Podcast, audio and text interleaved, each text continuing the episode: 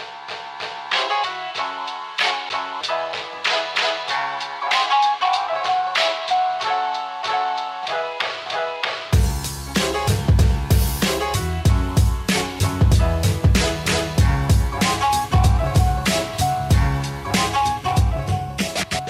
Salve, salve, ouvintes do podcast Pura Cafeína. Eu sou a Gi Coutinho e hoje tenho aqui um convidado ilustre, amigo da cerveja, amigo do café, amigo de altos papos sobre a vida.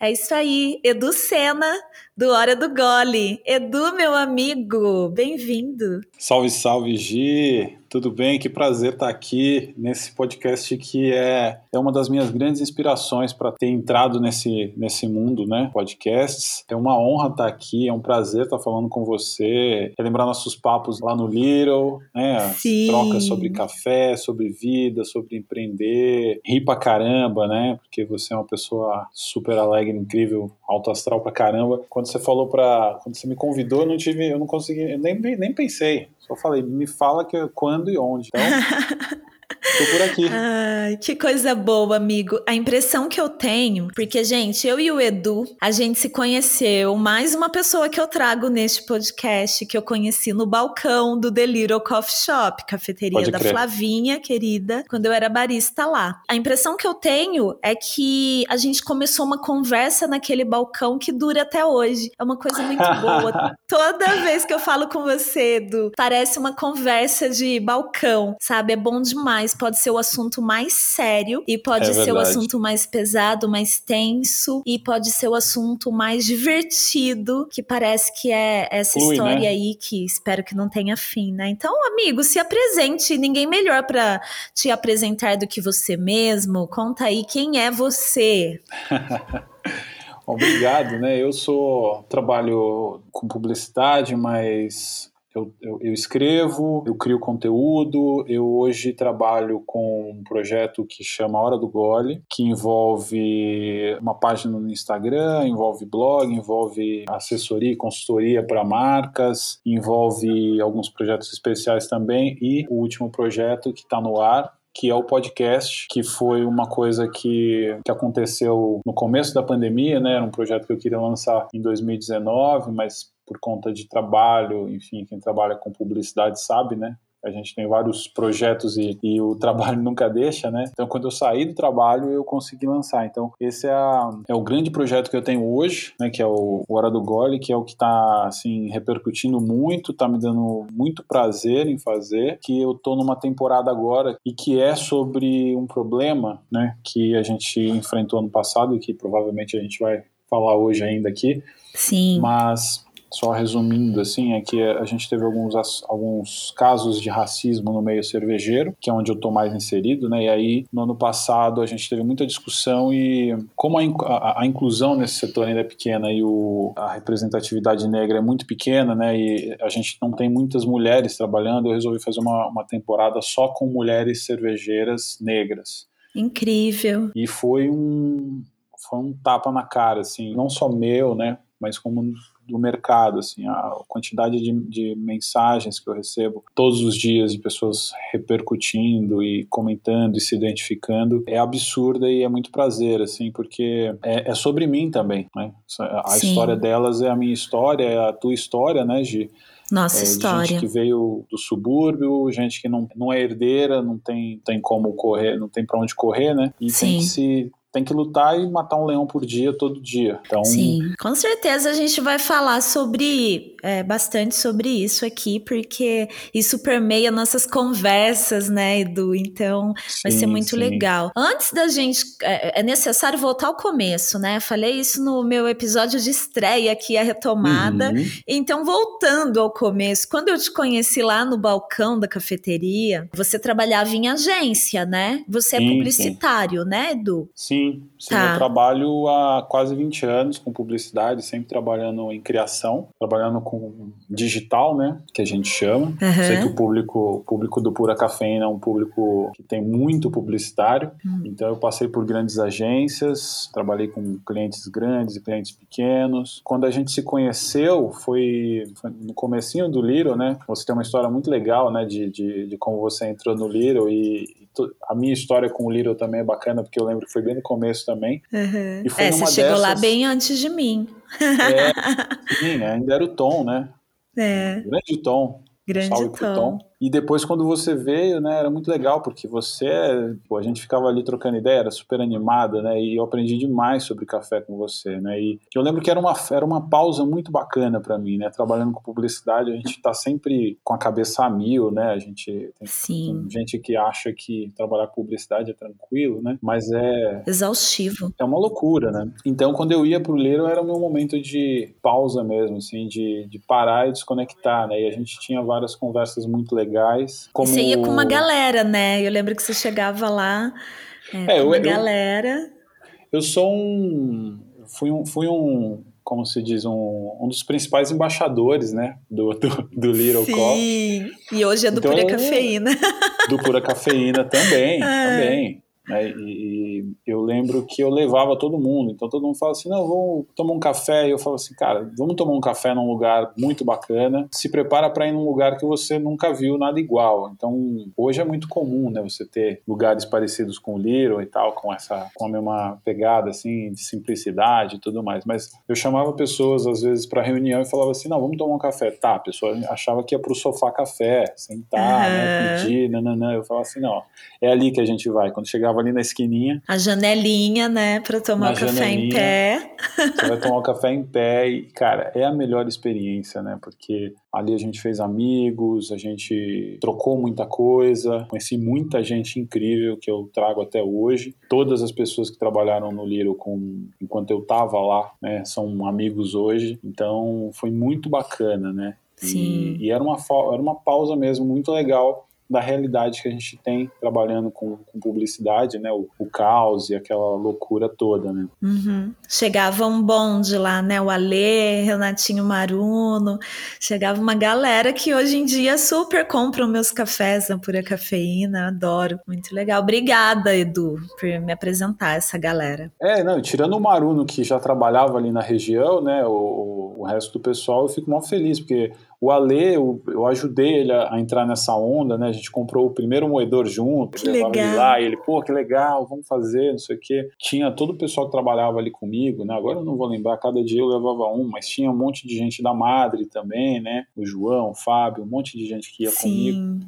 E sempre foi muito bacana, né? Para desopilar, né, o, o trabalho, assim, era muito Sim. legal. Sim, dá aquela relaxada. E como que era o seu dia a dia? E quando você. É, como que é o seu trabalho hoje, Edu? Porque assim, você é publicitário. Você hoje é funcionário de alguma empresa? Ou hoje você é, só toca o seu próprio negócio, né? O Hora do Gole virou um negócio, né?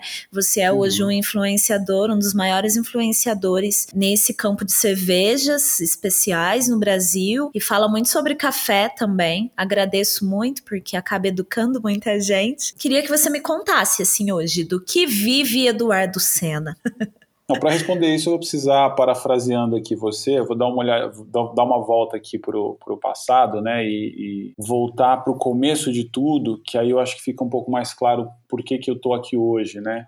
Acontece assim, eu sempre trabalhei com criação, né, em publicidade, com criação. Minha escola é escrita, então eu sempre fui um cara que escreve né, em publicidade. Para quem não trabalha, a gente normalmente trabalha em duplas. Quer dizer, essa, essa é a formação clássica, né? Mas hoje em dia eu ultimamente tenho trabalhado não só em duplas, mas a, a criação é muito mais coletiva. E, e, eu acho que sempre foi, né? Tinha essa esse formato que funcionou, mas enfim, é, é, hoje em dia é tudo muito mais dinâmico. Desde que eu, desde que eu comecei a trabalhar com publicidade, eu, eu sempre tive uma visão de que aquele não era o meu negócio de prazer, entendeu? Não era aquilo que me completava, não que eu não goste do trabalho. Eu sempre gostei de criação, sempre gostei de trabalhar, mas eu nunca tive aquilo como o meu objetivo de vida, né? Isso foi uma das coisas que me ajudou a não sofrer tanto trabalhando em publicidade, porque assim, como criativo, criativo criativo ele é muito vaidoso. Ele cria para ele. Muitas vezes ele quer empurrar uma criação para o cliente que vai resolver um problema dele e não do cliente. Isso é muito comum. Eu, eu vim do, do, do, mercado tradicional, trabalhei com tecnologia, onde a coisa é muito clara, né? Então é o mercado tradicional. Então quando eu comecei a trabalhar em agência tinha essa coisa de chegar tarde, esses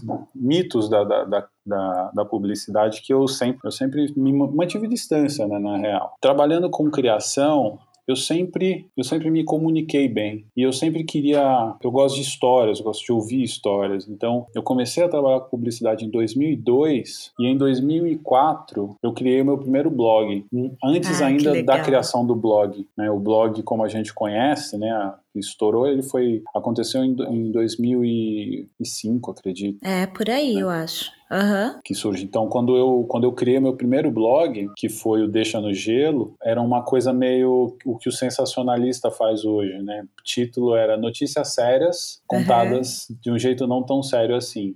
Era, uma tagline assim. Então, eu praticava. Então, eu ficava com um caderninho no bolso, ouvindo pra caramba. Eu sempre adorei música, ouvia notícia, eu misturava tudo isso. Então, eu ficava ouvindo. E, e aí, eu ficava pensando em, em headlines, assim. Então, eu criava títulos para notícias. Então, eu contava notícias sérias de um jeito não tão sério. Então, saíam vários textinhos muito engraçados. E eu comecei a escrever isso. E aí, começou a, a, a, a, ser, a se espalhar essa história, né? Do Deixa deixa no gelo. Fora uhum. que a, uhum. a, expressão deixa no gelo era muito, é muito legal, né? Sim. E então, esse foi meu primeiro blog, isso ainda em 2004, né? Então, a partir dali eu comecei a entender a dinâmica do conteúdo, eu alimentava aquilo. Um amigo meu fez uma ferramenta para eu poder publicar, porque não existia ainda um blogspot da vida. Então, eu vim de lá pingando em criações. Então, depois disso, eu já contribuí com, com sites, é, lancei uma revista junto com mais dois amigos sobre lifestyle masculino. Também criei um blog sobre lifestyle masculino, que era o Vai na Minha. Então surgiu de uma coisa de os homens eles são eles são muito machistas, né?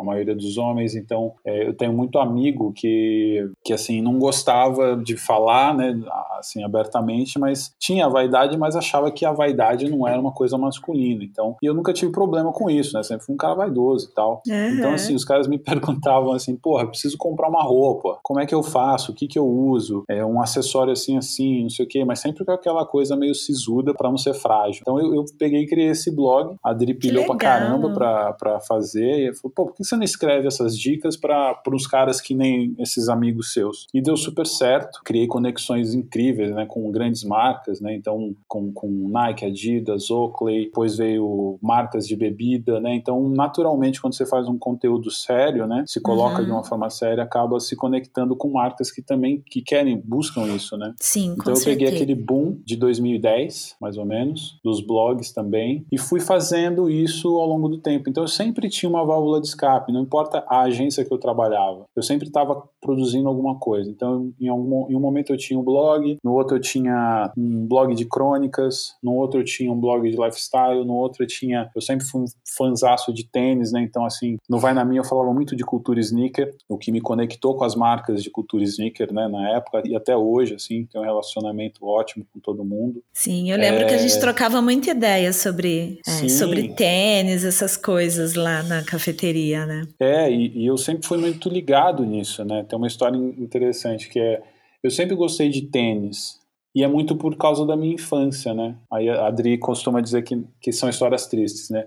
Mas é, é uma história legal, porque assim, quando eu era moleque, pequeno, minha mãe não tinha. Minha mãe trabalhava, meu pai trabalhava e a gente não tinha grana para comprar tênis, roupas e, e, tal. Então minha mãe mandava fazer roupa pra gente de uns panos muito loucos, assim. Então tinha uma jaqueta que era de um pano de almofada. Então, assim, me zoavam na escola porque a jaqueta era rosa. Então, assim, porque ela levava numa costureira e fazia. E a gente Sim. usava. Tênis também não. Então eu lembro que eu tinha um tênis, olha como é louco. O tênis, a marca era Amaralina, lembro até hoje. Que era o tênis mais legal que eu tinha, porque era o único e ele era branco. Eu lavava esse tênis, eu colocava atrás da geladeira para poder usar de novo. Porque Sim, eu só tinha pra secar. Ele. Nossa, coloquei muito tênis atrás é... da geladeira para secar. E, e, cara, e aí assim, a gente, desde então, né, tinha essa eu tinha essa coisa com tênis, né? Porque a gente, eu era obrigado às vezes a usar sapato, umas coisas muito que era mais barato. E uhum. quando eu uhum. consegui, quando a minha mãe me deu esse tênis, eu acho que ele, ele desintegrou de tanto que eu usei. E eu sempre pirei em tênis. E aí, quando eu cresci, quando eu comecei a trabalhar, eu comecei a me conectar com isso porque era uma coisa que eu queria. Eu desejei sempre, eu via a molecada toda com tênis, com tudo, e eu não, eu não tinha. Então, quando eu fiquei em idade de poder comprar, eu comecei a colecionar, assim, a comprar um aqui, um ali e tal. E aí passei a escrever a respeito, né? Óculos também, relógio também, coisas que eu adoro, e escrevendo com muita paixão, né? Então isso me conectou com essas marcas na época, né? E ao mesmo tempo escrevendo textos e tal. Foi quando eu escrevi o livro, O Hora do Gole, aquela pausa entre umas e outras. Uhum. Lancei independente e foi quando eu me conectei com o mundo da cerveja, né? Que é onde, onde nesse, nesse lugar que eu tô hoje. Né? Nossa, que doido! E... Você começou pelo livro, né? Pelo livro. Ah, a história da cerveja, eu digo. Quer dizer, começou pelo blog, né? Que você já começou a falar sobre bebida.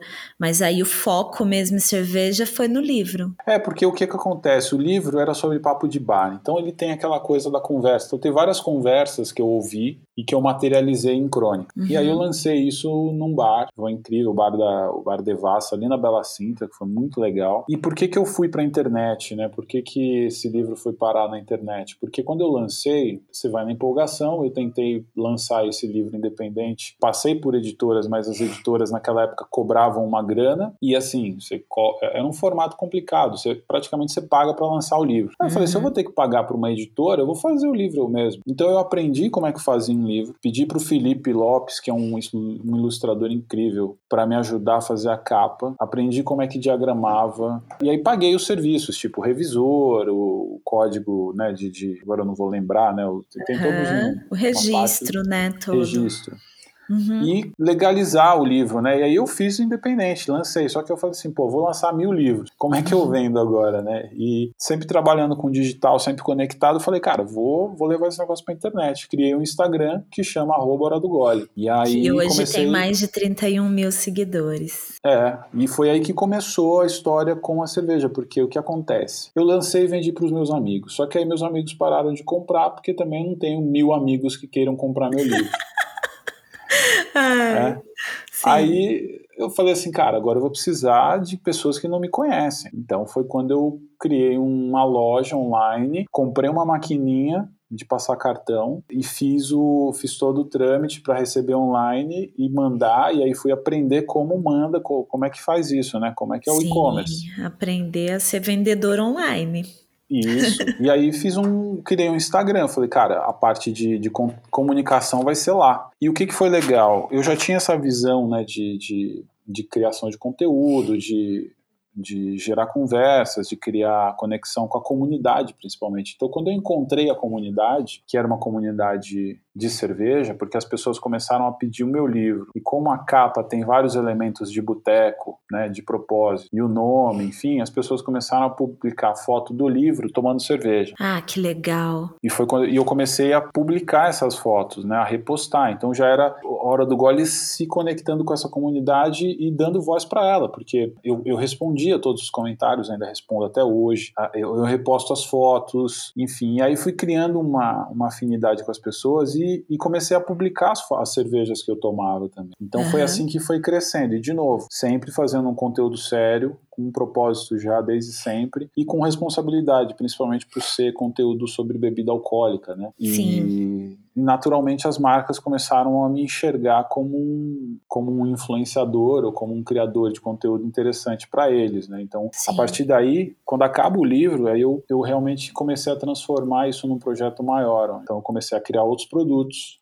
você não pensa em uma nova tiragem do livro? Ou você ainda tem? Não, então, porque o, o livro ele é muito datado, né? É. De, o livro ele é muito datado. É um, já foi lancei ele em 2015, eu acho. O projeto para a Hora do Gole mesmo é, é um novo livro, né? Sim. Mas eu, eu já tenho um livro que está sendo escrito, né? Hum, Não só esse, né? Eu tenho um que é o novo Hora do Gole. Só novidades que você só ouve aqui neste podcast. Não, pior que, pior que é mesmo, porque assim, eu tenho um projeto pro Hora do Gole e acabou que eu fiz uma oficina literária recentemente com o Marcelino Freire, né, que é um cara que, que eu admiro pra caramba. E acabou que a gente lançou um livro juntos aí, eu e mais 29 autores. A gente lançou um livro sobre a pandemia. É uma antologia. Não sabia do. Parapeitos. É, Parapeitos Novas Táticas de Voo. Esse livro foi lançado em dezembro de, de 2020, em tempo recorde, justamente porque a gente queria cravar uma história, essa história sendo contada em 2020, porque... Nossa, que incrível! E assim, a gente parou e pensou, cara, o mundo inteiro daqui 30 anos, daqui 100 anos, vai falar sobre essa pandemia, mas o que cada um de nós pode falar, né? os jornais vão contar uma história, né? mas o uhum. que, que a uhum. gente vai contar sobre isso? Qual a mensagem que a gente quer deixar? Então, cada um trouxe uma grande reflexão sobre isso. E ficou muito legal o livro. E... Nossa, fiquei louca para ler. Muito é, legal. É, e, e, a gente foi super limitado, assim, mas vendeu. Todos os que eu peguei, eu vendi. Mas ainda tem? Vou... Se alguém tá ouvindo como ou eu,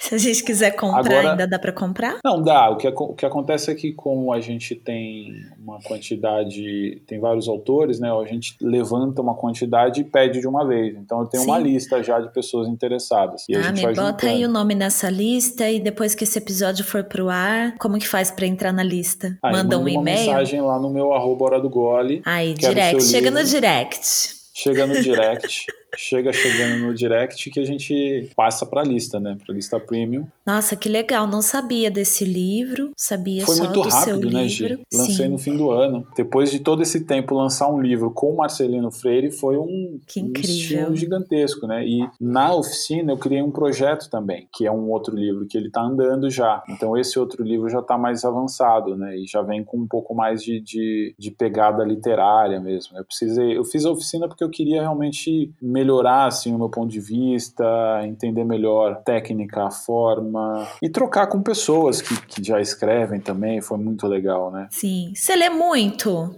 Porque você escreve muito, né? Você lê muito? Você consegue ter tempo e foco para ler bastante? Eu gosto de ler, eu não tenho lido tanto porque todo mundo não tem tempo né, na pandemia, né? Eu, eu não tenho, não sou diferente, mas eu tento ler antes de dormir, nem que seja algumas páginas, já é mais do que você não lê. Sim. Então eu sempre, na pandemia eu li super pouco, mas eu tenho vários livros aqui que estão e eu consigo ler mais de um ao mesmo tempo. Ah, então, eu, eu também. Kindle, Sim. É, então. Eu baixo lá, eu leio no Kindle e também tem alguns alguns impressos que eu gosto também. É legal isso, né? Você também tem estilos de livro que você lê no Kindle e estilos de livro que você gosta de ler o livro em papel? É, então, eu, também eu, eu acho que eu divido um pouco, assim, é, é que eu, eu gosto dos livros de papel, né? Mas eu não, eu não divido tanto, porque eu vou muito pela comodidade, né? Tem coisas que estão no Kindle muito mais fácil, então vão para lá porque, pô, eu quero ler, eu vou pedir pelo correio até que chegue. Só se for uma coisa muito legal, sabe? Entendi. O livro que você quer Mas, ter, né? É, alguns livros eu quero ter, eu quero ver e tal. Então, ou, ou até consultar, sabe? Que que você pega assim Sim. e abre e vai lá numa anotação. Eu gosto disso, né? No Kindle é tanto livro dentro do Kindle que aí você fica meio perdido, né? Sim. Mas tem coisas que eu deixo lá também. Legal. É, eu, eu tenho só o aplicativo, né, no celular. Eu não tenho iPad, assim, o, o aparelho, né, para ler. Então eu acabo baixando ali livros mais, ah, dicas de criação, coisas que tem muito tópico, que a cara do livro é muito mais fácil para eu ler assim. A maioria dos livros eu leio em papel mesmo. Então é isso, tem um grandão lá na cabeceira da cama. É isso, eu leio uma, duas páginas e capoto, né, durmo. Nem sempre eu sou pura cafeína. e tem outros assim, ah, um que fica aqui no escritório, tem um que fica na sala. Eu costumo ler uns três livros de uma vez, é legal, eu gosto. Participando de um clube de leitura que eu tô sempre atrasada, bem atrasada hum. sempre nos livros, mas que é bem legal, porque é sempre surpresa é. os livros que chegam. Cada um tem uma trilha sonora, tem uma comidinha que vem junto, que tem a ver com o livro, é bem legal. Que legal. É bem legal. Bom, então, mas a gente estava falando, né, sobre a carreira e você voltou para contar é, então. sobre esses feitos todos e chegou aí nesse momento que você está escrevendo um novo livro, né? E como que é o dia a dia de trabalho, porque é muita coisa, né, Du? É, então, eu tento conciliar, né? A pandemia mudou todo o cenário, né, mundial, e eu saí da agência onde eu trabalhava em fevereiro, ah, do ano legal. passado. Uhum. E eu ia voltar em meados de maio, assim. Ah. Foi quando a coisa estourou. E aí eu tinha que tomar uma decisão. A gente aqui em casa tinha que tomar uma decisão, né? Porque a gente não tinha quem olhasse a Olivia. A Olivia tinha sete, oito meses na época. Sim. Que idade Então- que tá a Olivia agora? Ah, um ano e nove. Um ano e meses. nove, quase dois aninhos já. Caraca, que é, legal. bombando. De vez em quando ela passa aqui, vocês vão ouvindo aí. Ah, sim, que bom. Sorte a nossa. E ela virou presença, ela é habituê das lives e de, de podcast, então já as pessoas quando, quando eu faço podcast já perguntam, e aí, que hora a Olivia aparece e tal. Que ótimo. Essa é a nossa Mas a realidade. É, então, a gente teve que se reinventar, né, Gi? No, no começo da pandemia, eu resolvi que eu, eu ia ficar tomando conta da Oli, porque eu tinha acabado de sair e a Adri estava trabalhando de home office. Então eu falei, eu fico com, com a parada toda, Uhum. enquanto você trabalha de dia, e aí à noite eu toco as minhas coisas, né? Sim. Eu tinha essa flexibilidade. E a Adri tinha ficado de licença, tudo certinho, e ela tinha acabado de voltar. Aham. pro- Ela começou a trabalhar de home office, então eu comecei a tocar as coisas à noite. Então, com um tempo super escasso, você tem que selecionar as brigas, né? Tem. Tem que Então, selecionar. Tem que botar assim, ali no funil dia- todos os dias, né? É, senão você não rende, né? E eu tenho pouquíssimo tempo, então eu tenho que comprar certinho. E aí foi quando eu comecei o Hora do Gole. Eu já tinha passado por uma coisa mais robusta, né, de organizar como um negócio, de não só ter, ter uma empresa, né, ter um, tudo isso bem pensado, mas também pensar no conteúdo, pensar em, em pilares desse conteúdo, ter uma linguagem, ter um, um propósito claro no projeto. E eu sempre tive isso desde o começo, isso ficava evidente, mas eu precisava disso desenhado. Então eu aproveitei muito esse tempo para deixar isso mais redondo, criar coisas que me conectassem com essas crenças e com esses pilares que eu sempre acreditei, né? Que é a educação, né? Através de conhecimento, através de experiências, através de dicas e tal. O consumo responsável sempre, né? Então não importa qual seja o conteúdo, mas ele, ele precisa ter essa conexão com o consumo responsável, porque a gente está falando de álcool. E também sempre falar de, de forma que a gente inclua mais pessoas.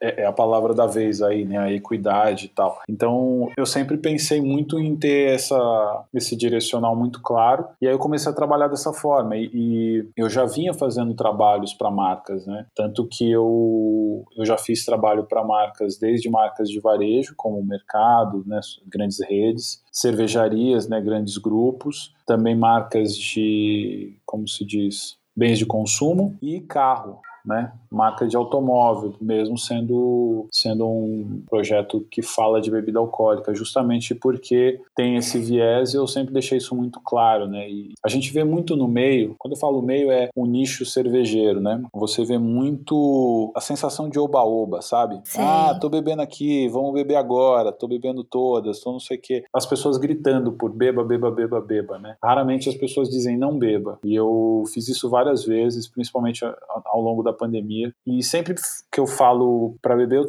tento, sempre sugerir fazer isso de uma forma legal, né? Muito legal, muito legal. E as isso. marcas veem, né? Então isso é um diferencial. Sim. E aí me conectou muito com grandes marcas, né? E isso foi positivo. Então hoje eu trabalho basicamente produzindo, né? O, o tudo que é do, do Hora do Gole e também algumas coisas que surgem em paralelo, que aí eu chamo de frilas, assim, né, digamos, porque às vezes tem conexão direta com a hora do gole, às vezes tem conexão direta com o lado criativo, né, a parte de comunicação. Sim. Né, que eu sou, na verdade, eu, eu sou um comunicador, né? Uhum. Então, quando eu escrevo, eu me comunico através desses livros. Quando eu crio campanhas, eu crio campanhas para mim, mas crio também campanhas para outras marcas. E quando eu converso no podcast, eu também comunico porque eu trago pessoas e eu trago histórias que influenciam e que inspiram e que, que movem a, a, a régua social quando elas impactam a vida de pessoas que nunca ouviram nada daquele tipo ou,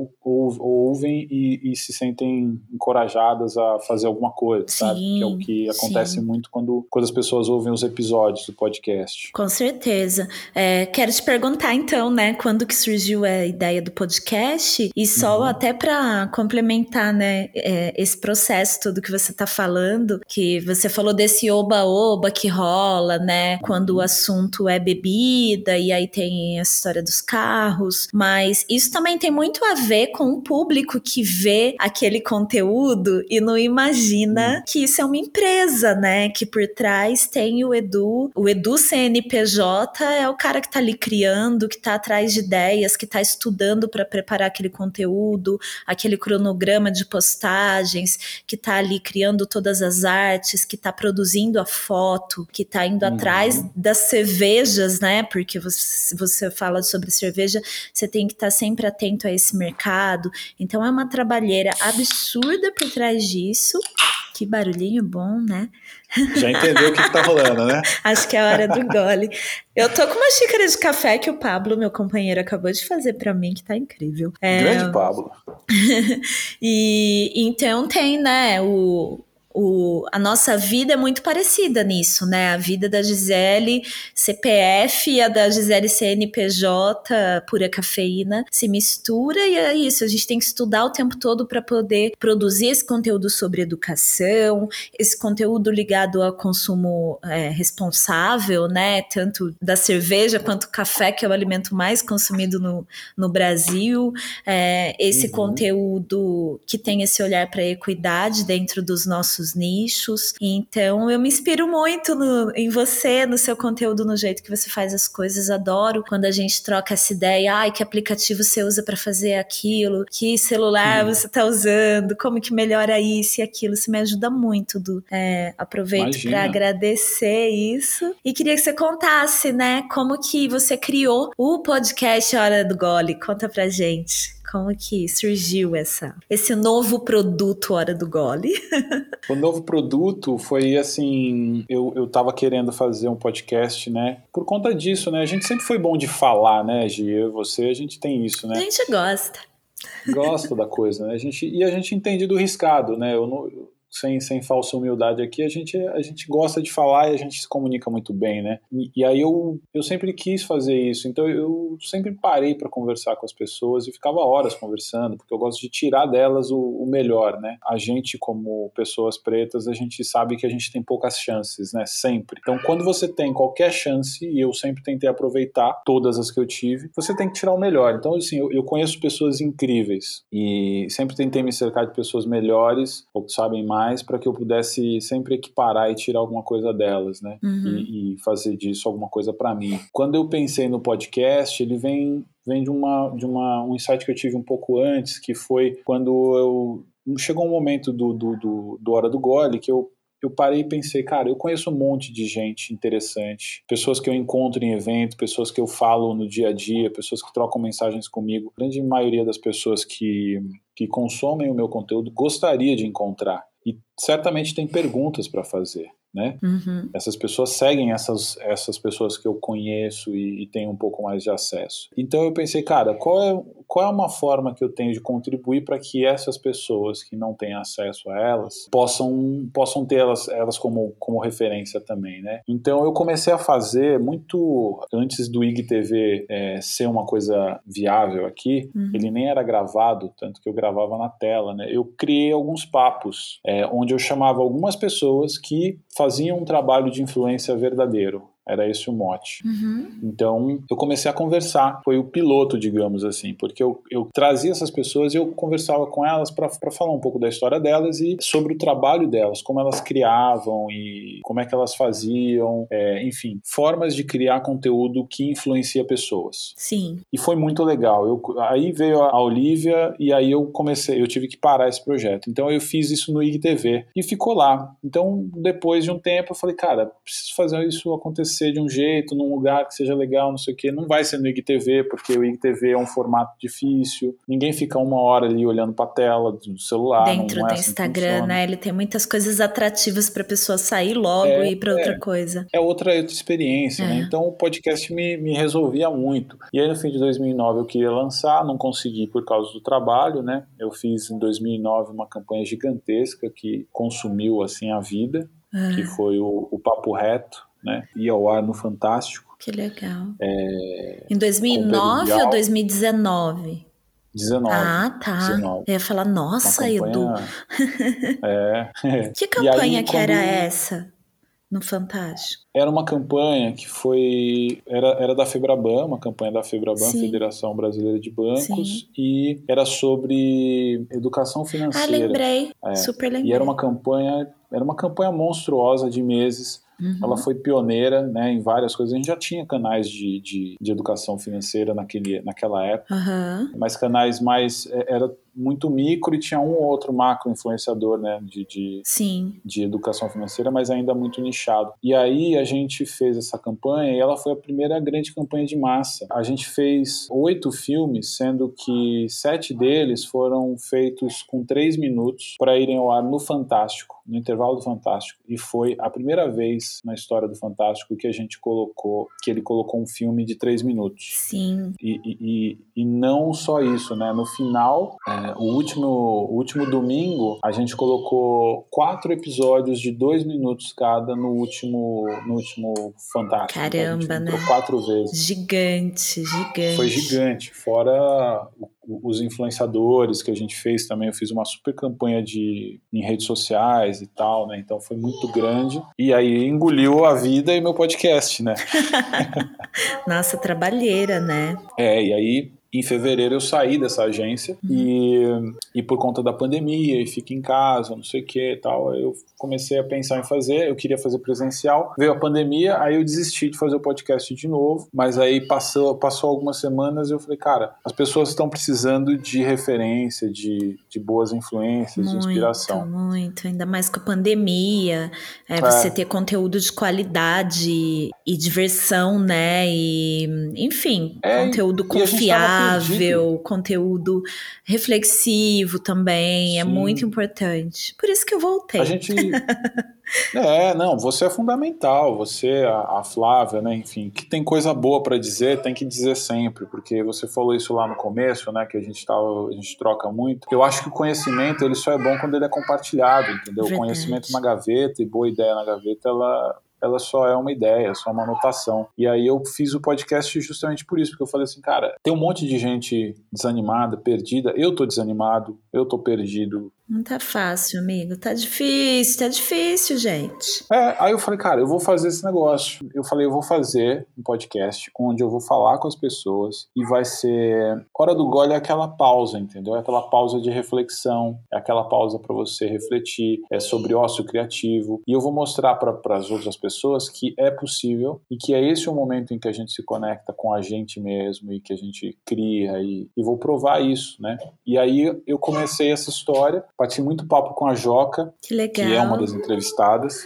Uhum. E é uma super diretora, é uma, é uma das maiores diretoras de cinema e publicidade hoje né, no, no, no, Brasil. E ela duplou comigo nessa campanha do, da Febraban. Hum. E a gente se criou uma conexão muito grande. E aí a gente falou pra caramba sobre esse podcast, escreveu muito sobre ele. Ela me ajudou muito a formatar, a ter essa visão de, de longo prazo, sabe? Uhum. que é a visão do diretor. Então, isso foi fundamental para criar esse projeto. E aí eu coloquei ele no ar. Foi muito legal, eu vi o feedback das pessoas e resolvi fazer mais uma. E aí a segunda temporada veio, trouxe vários personagens do mercado cervejeiro. Também foi uma outra Nossa, surpresa muito incrível. Legal. Muito legal. Que é, e assim, é muito legal porque eu, eu acabei encontrando no meu, no meu jeito de falar e de construir esses episódios uma forma natural de, de trazer coisas que as pessoas nunca falaram. Sim. É muito interessante, porque todas as pessoas que vão falar comigo, elas acabam trazendo alguma coisa que elas se sentem à vontade em algum momento de dizer e que elas nunca disseram. E é muito legal, assim. Então sempre tem revelações. Então eu revelei várias coisas muito legais dessas pessoas. O que move né,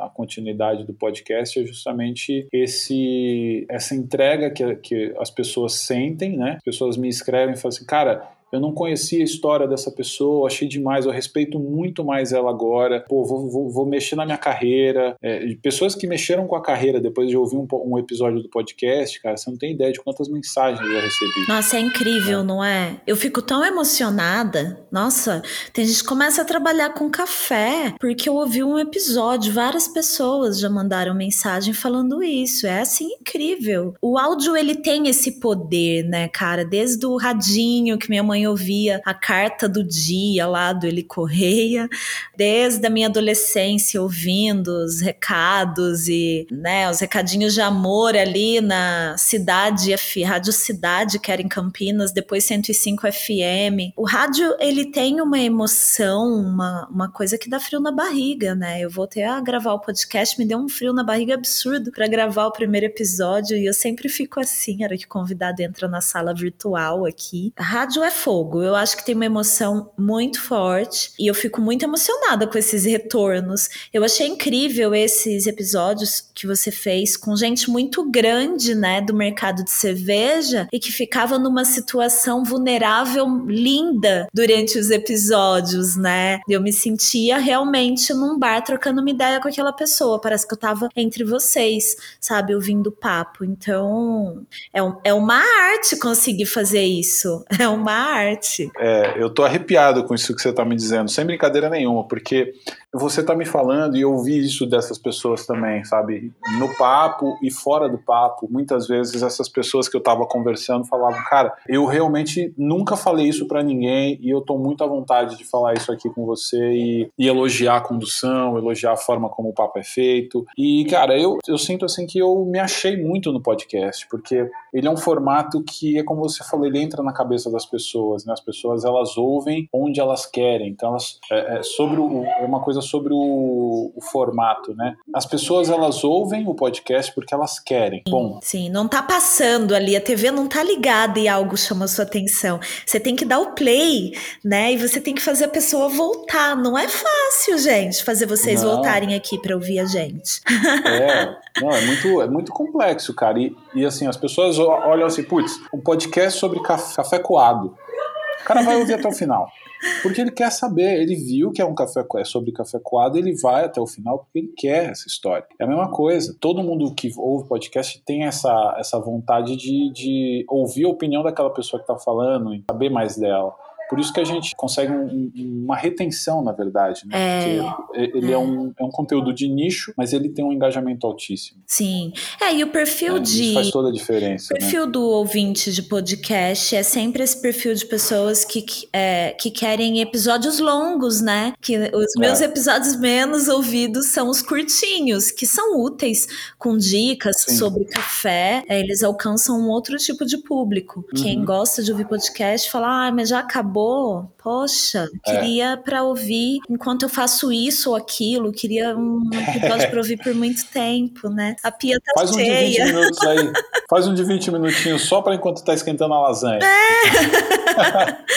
Ô, Du, meu, parabéns pelo podcast. É muito legal mesmo. Eu adoro esses arrepios, né? Que o áudio, hum. que as histórias registradas em áudio, né? Porque a história ah. sendo registrada pro futuro, né? Para tu, tudo isso sobre café, sobre cerveja, sobre o mercado, sobre o consumo na pandemia, tudo isso ficar ali. E tem todo o conteúdo também, além da criação pro podcast, conteúdo pro Instagram e conteúdos que muita gente não vê né? Eu mesma fiz esses dias podcast para é, institucional. É, às vezes a gente grava coisas para congressos de marcas e as coisas não vão não vão aparecer para o público, mas também envolve criação. Queria saber quais são suas inspirações para você criar. Tipo, você busca inspirações no mercado de cerveja, fora, onde você vê mais coisas? Porque eu até em desenho animado, eu, até em série adolescente da Netflix, eu me inspiro muitas vezes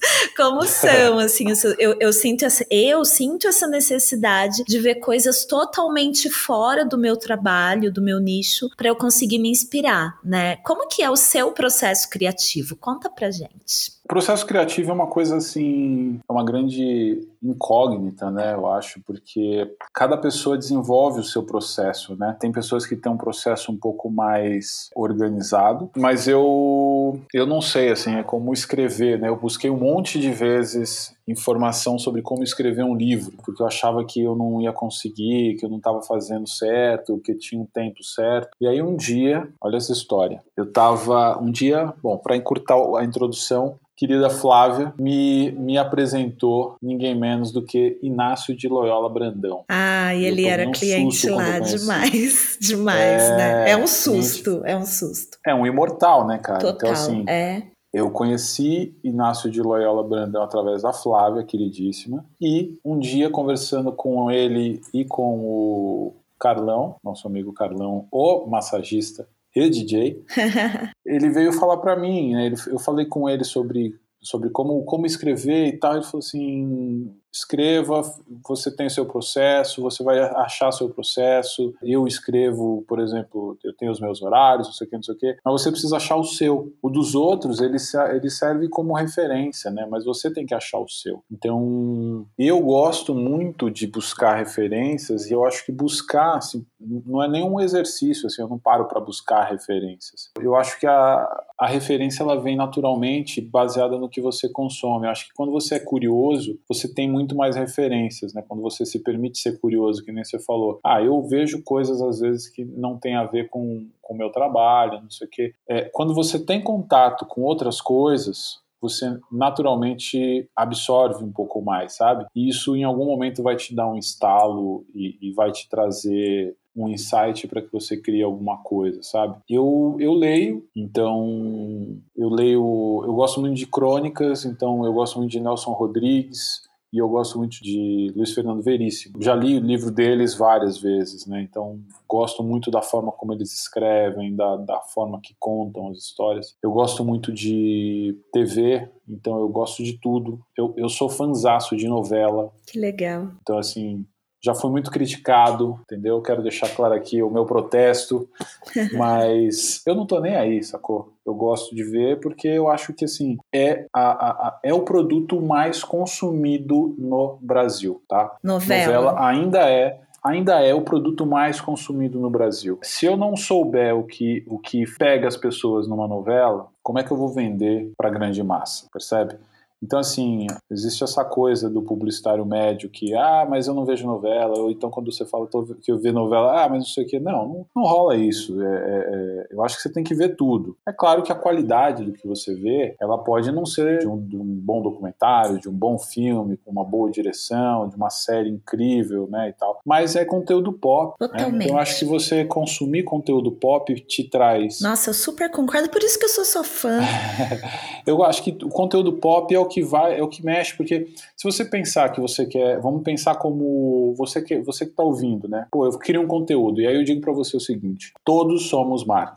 Tá? Eu já, eu já dei uma. Eu, já, eu tenho uma palestra sobre esse assunto, que eu já fiz, que nem você falou. Né? Tem coisa que a gente faz e que a gente não, não aparece, mas eu já fiz palestras sobre como se colocar como uma marca, né? E eu tive que aprender a fazer isso. Eu lidei a vida inteira com marcas e eu tive em, um, em vários momentos que ser uma marca. E o que eu sempre digo é: todos nós somos marcas. Hoje em dia, com a chegada da internet, a popularização dos smartphones e as redes sociais, todos somos criadores de conteúdo e todos somos marcas. A questão é como é que você quer ser como marca. Você quer ser uma marca tradicional, né? uma marca que, que se coloca acima dos seus clientes, ou você quer ser uma marca atual, ou seja, uma marca que cria junto, que, que anda lado a lado? Essa é a pergunta que você tem que fazer para você. Se você quer fazer, criar lado a lado, você tem que andar lado a lado. Então, quando você quer criar conteúdo, se você cria conteúdo de um pedestal, provavelmente você não vai ter conexão com a sua comunidade, não vai ter o engajamento que alguém que está ali lado a lado, coproduzindo, criando, falando a mesma língua, sentindo o mesmo drama da comunidade e, principalmente, levando soluções para essa comunidade, essa pessoa vai ter muito mais engajamento vai ter muito mais qualidade no que ela produz. E não é sobre formato, não é sobre pirotecnias ou, ou, ou, não é sobre isso, é sobre verdade no conteúdo, percebe? Sim. Você pode fazer um vídeo incrível, pirando o efeito e tudo mais, mas se ele não responde uma necessidade da comunidade, ele não agregou, ele vai passar uhum. batido, entendeu? Se é um conteúdo que responde uma necessidade, pensa nisso. Quem vê aquela, aquela necessidade sendo atendida pode não ter aquele problema, mas ele conhece alguém que tenha. E o que, que ele vai fazer em seguida? Ele vai mandar esse conteúdo para ela, para essa pessoa. E é assim que você cresce, e é assim que seu conteúdo aumenta, alcance, e é assim que as pessoas vão te conhecer. Não é porque você comprou seguidor ou porque você faz vídeos incríveis. Não só. Na verdade, não é, não é uma regra isso. Na verdade, isso é uma base que você tem que colocar em tudo que você faz a criatividade ela tá não só em você criar coisas surpreendentes, mas a criatividade tá muitas vezes em você olhar para a tua comunidade e falar assim, cara, tá todo mundo aqui fazendo reels de, de dancinha. Beleza. Qual é o problema que essa comunidade tem hoje? Vamos lá, sei lá. Tem um lugar que é emblemático para essa comunidade que está se fechando, precisa de dinheiro. E se eu criar um, mesmo que seja um, uma dancinha, mas que chame atenção para esse problema e que arrecade fundos para esses caras? É isso. E viralize. O então, formato tá todo ali, né? É, é o que exatamente. você precisa sempre é dessa verdade, é desse conteúdo, é dessa se aquilo é ou não relevante para o seu público. Porque o que eu vejo muito é a galera querendo copiar coisas, só que para o público dela aquilo não vai funcionar. Ela pode copiar o formato. A gente se inspira, a gente copia formatos, né? Desde sempre né? Podcast mesmo, formato veio do rádio, né? Veio veio do rádio junto Sim. com a internet e tudo mais. O Instagram é praticamente drops do que a gente vê na televisão, assim. Só que o conteúdo pode ser a novela, pode ser o jornal, pode ser o programa de culinária, pode ser o reality show, e o conteúdo tem que estar tá ligado ao seu público, né, Edu? Sim, sim. Eu costumo dizer o seguinte, Gi, uma coisa que eu tenho muito clara para mim, assim, é, tem muita gente que copia realmente coisas que, que a gente faz. E quando alguém te copia é porque você tem alguma relevância. Você tem que ter uhum. essa frieza, né? De não ficar só bravo porque te copiaram. Exato. Uh, tem que ter a frieza, gente. Você tem que ter a no frieza. No máximo, falar, agora eu paro de seguir. para não fazer mal ali na hora. Você falar, ah, isso daqui tá interferindo na minha criatividade, no meu dia a dia, aqui na minha produção. Então eu vou, vou parar de seguir, é, não, aí é. você, você tem que saber lidar com a situação. Agora, se você se estão copiando algo que você está fazendo, você tem que pensar também que muitas vezes o que você está fazendo também não foi criado por você. Sem saber, você também já está copiando. Existe um claro. livro que até o fim do papo aqui eu vou te eu vou deixar aqui, que é de uma palestra que eu, que eu vi, que é muito legal. Eu acho que é Roube como como um artista. Como um artista. É muito bom. Esse é o tipo que eu leio pelo celular. É, tá é, cheio de é anotações. É é maravilhoso, cara. É isso. Vá atrás de quem inspira, quem te inspira. Exatamente. É basicamente isso. É né? isso, é sobre inspiração. E aí eu costumo dizer o seguinte: que você pode realmente usar um formato, mas é assim, você pode me copiar, né? Você pode copiar o que eu faço, mas nunca vai fazer a minha entrega. Você nunca vai ter a minha entrega, porque a minha entrega é só minha, ela é única única e, e, eu faço questão de fazer com que ela seja única. Então, Sim. se você quer copiar e copiar inclusive essa máxima, o seu conteúdo não vai ser igual ao meu, mesmo que você copie, porque você vai forçar no final para que ele seja único sob o teu ponto de vista. Aí ele vai se diferenciar mesmo que ele seja uma coisa parecida, uma referência igual ou, ou, assim por diante. O fato é que a gente cria a partir de referências muito comuns, eventualmente a gente cria de uma referência de um cenário diferente do nosso mercado, mas que ela já foi feita em outros lugares, mas o que diferencia é o que você está entregando, porque tudo são formatos, mas a, a, a mensagem final ela é única, ela é só sua, ou ela fala com uma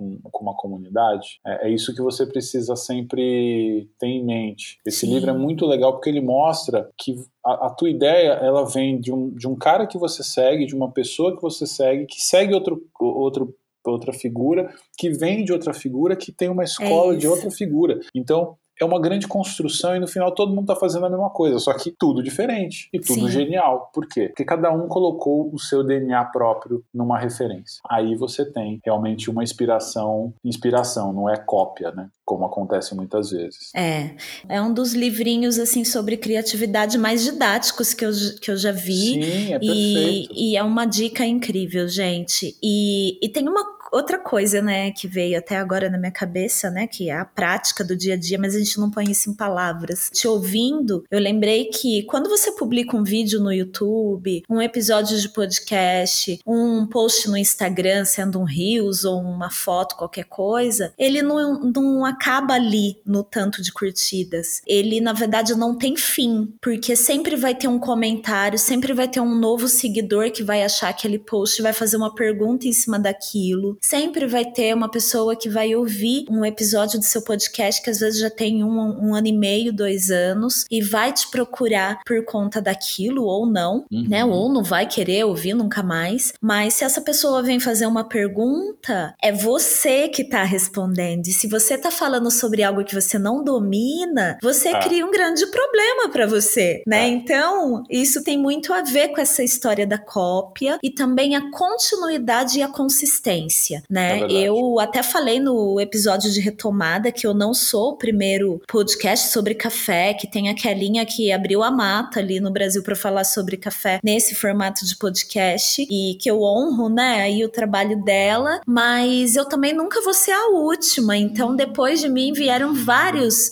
podcasts sobre café e pelo mundo todo, não só no Brasil, e muitos morreram no primeiro episódio, outros morreram na primeira temporada. Porque é isso, né? É muito legal quando o Spotify ou outras plataformas lembram no final do ano lá tudo que as pessoas ouviram o ano todo, e mesmo uhum. sem você ter nenhum ou tendo um ou dois episódios no ar naquele ano, você encontrar muita gente que acabou de descobrir e maratonou o seu podcast naquele ano. Foi o que aconteceu comigo. Eu agradeço muito essas pessoas porque foi um dos motivos que me levantaram, né, me reergueram para eu voltar a gravar online. Então, eu vejo muito isso no Hora do Gole, né? Essa credibilidade, essa história que você vai construindo e quando alguém te pergunta coisas ali no Instagram, você responde, né? É você, é a sua voz, é o seu jeito, é a sua linguagem, né? É, eu acho que é fundamental que quando você quer fazer alguma coisa nesse sentido, você tem que realmente encarar, né, de frente. Como eu falei, né, quando aquela aquela palestra que eu faço sobre como ser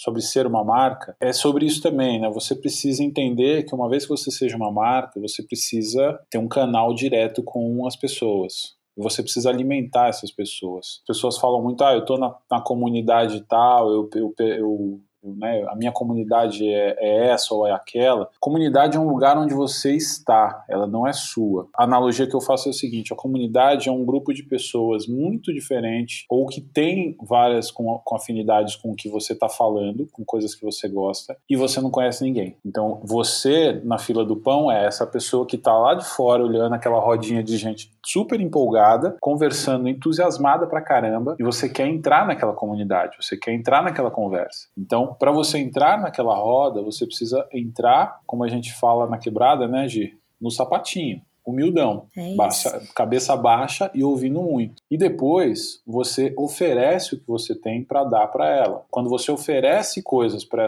esse grupo, aí existe uma primeira troca e assim vai. E essa troca significa quando você criar um conteúdo, você responder uma necessidade ou você simplesmente fazer um lembrete ou enfim contribuir de alguma forma, você interagir. E também não é só sobre você. Você tem que ir até o conteúdo dessas pessoas da tua comunidade e conversar com elas curtir o que elas estão falando, entrar na conversa do que elas estão falando, aí elas vão voltar. A reciprocidade acontece aí. Não é você ficar no pedestal esperando que as pessoas venham, joguei a isca, elas vêm, interagem e tal. Então você tem que dar mais do que receber. E aí você ganha, então, uma, uma relevância dessa comunidade e um trabalho muito bem feito vai te tra transformar numa pessoa que é relevante e você vai liderar dentro dessa comunidade. E aí eu te digo mais: quando você lidera uma comunidade, a própria comunidade vai trabalhar com e para você, porque é o que acontece muito quando você tem crises, quando um hater entra no, comentário e, e, e, fala alguma bobagem para você, é a própria comunidade que vai que vai colocar esse cara para fora. O cara que entrou na rodinha para apontar o dedo para você sem saber, te desrespeitou,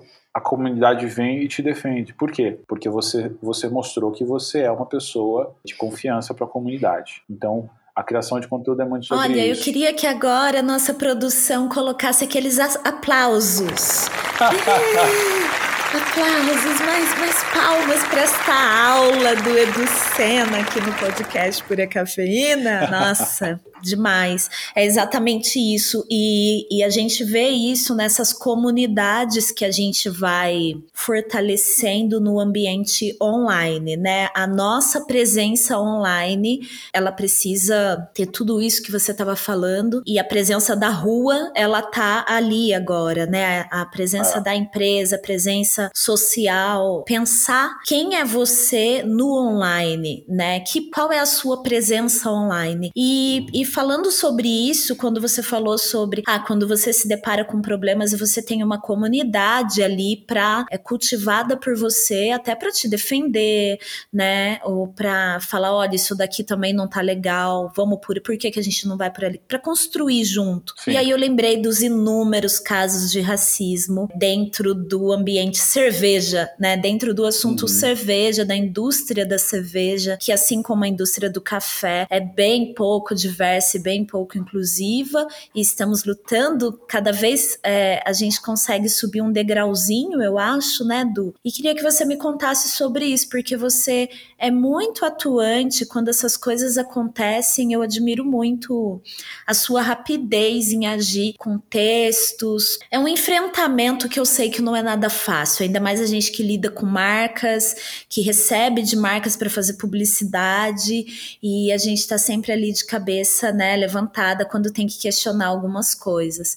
Me conta, Du, me conta alguns casos, né, que, que a gente passou recentemente e como que foi a sua atuação. Quando a gente define para que lado a gente quer ir, fica muito mais fácil, né? Apesar de ser difícil cada, cada batalha dessa, né, mas fica um pouco mais fácil quando você já sabe o seu norte, né? E eu sempre tive isso no meu conteúdo, eu sempre fui atrás, eu sempre fui de, de tentar atuar, eu sempre falei muito de consumo responsável quando ninguém falava. Várias coisas eu, eu trouxe como com pioneirismo né, para o meio cervejeiro. Então hoje, hoje é, eu até fico, às vezes eu vejo, né, hoje é muito comum assim, você passar um pouco no feed de manhã e você vê a galera postando café, né? Pessoal da Sim. cerveja principalmente, né, que é o que aparece mais para mim. Mas cinco anos atrás, há quatro anos atrás, né, não, não, era muito mais sobre cerveja, né? E eu comecei a postar, eu postei, postei foto de café, fazendo café, falando sobre café, no meio do, do feed de cervejas, né? Então, isso, isso gerou, assim, com o tempo, né, as pessoas foram se envolvendo mais e tal, e hoje tem muita gente que